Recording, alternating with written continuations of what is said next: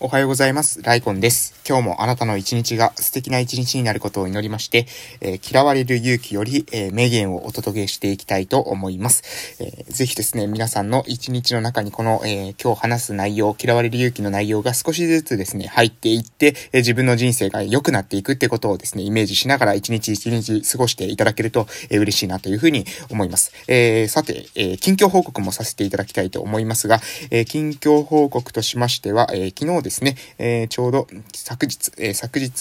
2月の今、え、ちょっと何日だったか忘れしました。ちょっとお待ちください。えー、2月の、2月じゃない、1月か。1月の、えー、っと、26ですね。昨日が26。今日は27なので、1月の26日、えー、昨日、えー、地域のですね、えー、方々の居場所づくりに向向けてのですね、えー、話し合いっていうのが、えー、第2回がですね、また行われました。えー、で、この中でもですね、活動をしていきますので、え私のですね、鹿児島県奄美大島の、え村、村の方から、え地域おこしっていうのをしていきたいというふうに思っております。で、えっとですね、そこに関わ、えそこの、え地域の居場所づくりに関しても、いろいろと関わらせていただいて、そこにおける、え進捗状況などもですね、情報発信していきたいと思いますので、えこれをですね、もし村の方聞いてくださっててる方いらっしゃったら、えー、ぜひですね、そういう、えー、こういうことやってるらしいね、みたいな感じで、えー、声かけてもらえると非常に嬉しいなというふうに思います。よろしくお願いいたします。えー、それでは、えー、今日の内容、嫌われる勇気の内容に、えー、入らせていただきたいと思います。今日はですね、目的論という、えものについての内容になります。えー、それでは行きます。今日のまず名言から行きますね。名言は、えー、過去の原因ではなく、今の目的を考えます。まずこれが一つ目ですね。過去の原因ではなく、今の目的を考えます。そして、えー、もう一つが、えっ、とですね、これですね、えー、自分の経験によって決定されるのではなく、経験に与える意味によって自らを決定するのである。決定するのである。うん。ということです。この二つですね。この二つの言葉を、えー、についてですね、話していきたいと思います。それでは、えー、いきますね。まず、えー、この過去の原因ではなく今の目的を考えますということなんですけども、これは、えー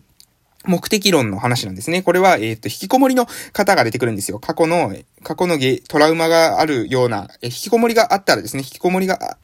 あるっていう風に聞くとですね、私たちは、うん、それは昔に何か嫌なことがあったんじゃないかとか、学校でいじめられたんじゃないかとか、どうしようもないトラウマがあったんじゃないかみたいな風に考えがちなんですよね。でも、果たして本当にそうなんでしょうかね。えトラウマっていうものがあったら、えそれは引きこもりに必ず、え繋がるんでしょうか。トラウマという原因があれば、えそれは引きこもりに必ずなるものなんでしょうか。どうなんでしょうか。うん。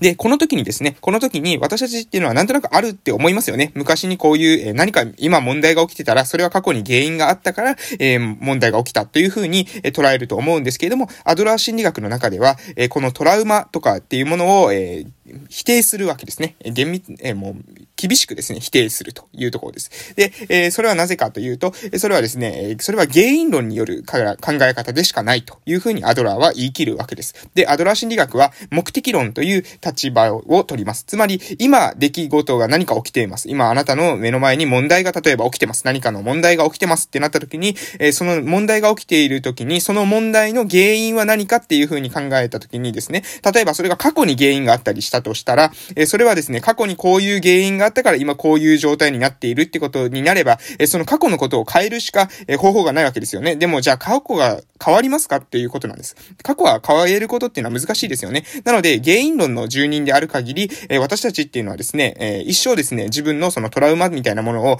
え引き継いでいかないといけないわけです。昔こんなことがあったから私はこういう人間。昔例えば親にこういう風に育てられたから、え私はこういう人間だとかですね。昔こんないじめられたりしたから、私はこういう人間だとか、昔こんなことがあったから、今こういう風になってしまったという風に考えていたら、えー、まあ要するに自分に対して今不満があるから、そういう風に言っているのにもかかわらず、そう言っているのにもかかわらず、原因を過去に持っていってしまってるので、タイムマシンができるまではですね、自分の性格とかっていうものを変えることができないって自分で決め込んでいることになっちゃうんですね。自分ではストレス感じているのにもかかわらず、それを変えるためには過去に行かなければいけないというとんでもない難しい方法を選択してしまっているというのが原因論の弱点であるというふうに考えます。で、目的論っていうのはじゃあどういうふうに捉えるのかというと、目的論っていうのは今起きていることっていうのはそれに対しての目的があるんだということです。この、この中では引きこもりのえ人が出てくるんですけども、その引きこもりの人はに対してですね、外に出たいか、外に出たくないから不安という感情を作り出しているっていうふうに考えるんです。不安だから外に出られないっていうのは原因論です。不安があるから外に出られないんです。でも、そうではなくて、アドラー心理学は、外に出たくないから不安という感情を作り出しているんだというふうに考えるというわけです。で、その不安とか恐怖を自分で作り出した、そんなわけないだろうっていうふうに、えー、青年がですね、反論をするんですけれども、じゃあ、仮病っていうことなんですかみたいなことを言うんですよね。でもその、鉄人が言うのは、仮病ではないんですよ。仮病じゃなくて、えー、本当に自分でもそういうふうに、えー、何ですかね、出たくない、えー、不安とか恐怖を、えー、本当に感じているっていうことがあるかもしれません。しかし、それもですね、外を、外に出ないという目的を達成するために、えー、自分が生み出したものなんですよということを、えー、言うというところです。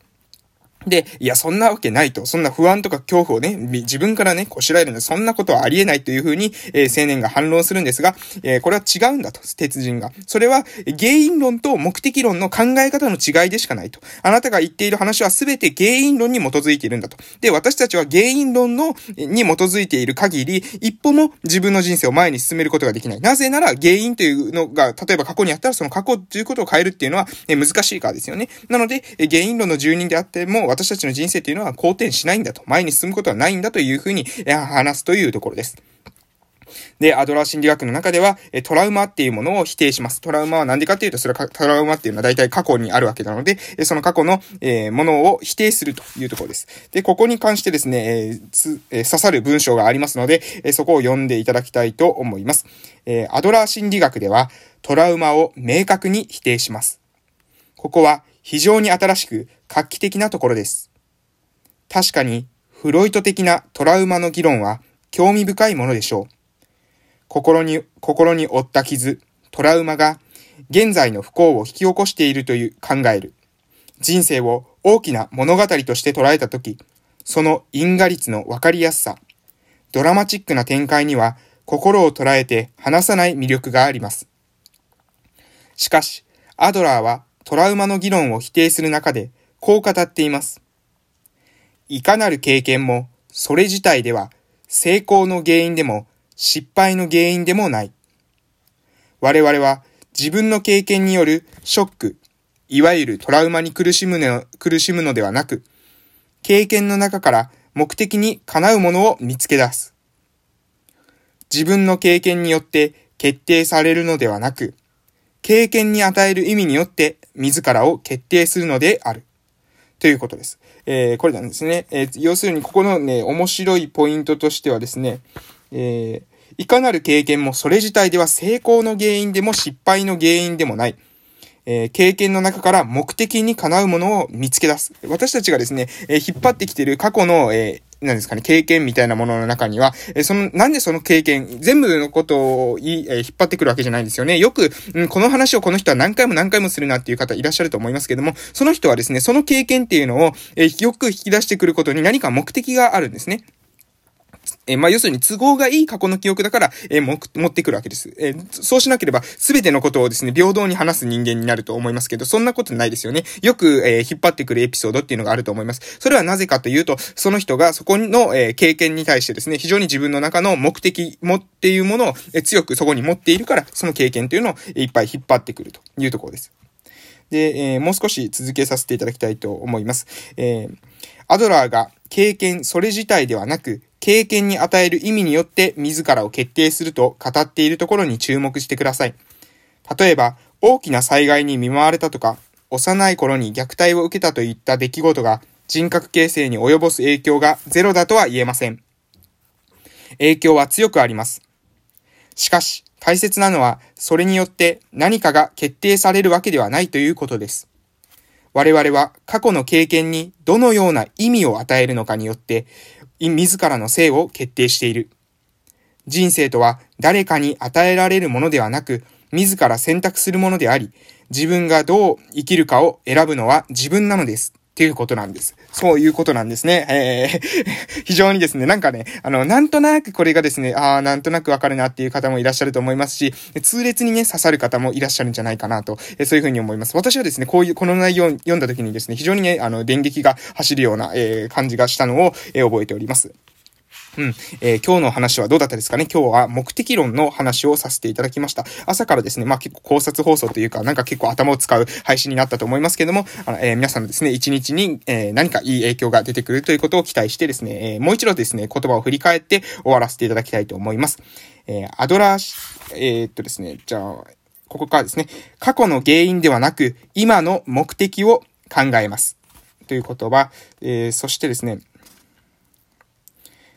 えー、っとですね、アドラー心理学ではトラウマを明確に否定して、えー、っと、ここですね。経験の中から目的にかなうものを見つけ出す。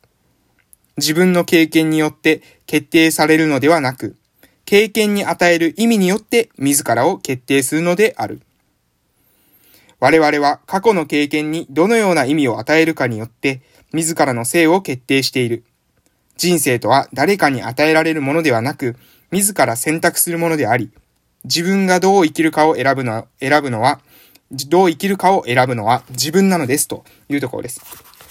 あらゆるですね、皆さん過去いろんな経験してきたと思いますけども、あらゆる経験っていうのはそれ自体においては成功の原因でも失敗の原因でもありません。あなたが今の人生に、をどういうふうにな目的を、意識を持ってですね、トライ、トライしているかによってですね、自分の中から、え過去の経験の中からですね、その目的に合った経験が引き出されてくるということです。えー、なのでですね、ぜひですね、あなたの人生に目的意識が、えー、出てくることを期待してですね、今日はこの辺で終わらせていただきたいと思います。えー、これから今日というあなたの人生の貴重な一日が始まります。良い一日を、えー、お過ごしく、お過ごしください。それでは夕方の放送でまたお会いしましょう。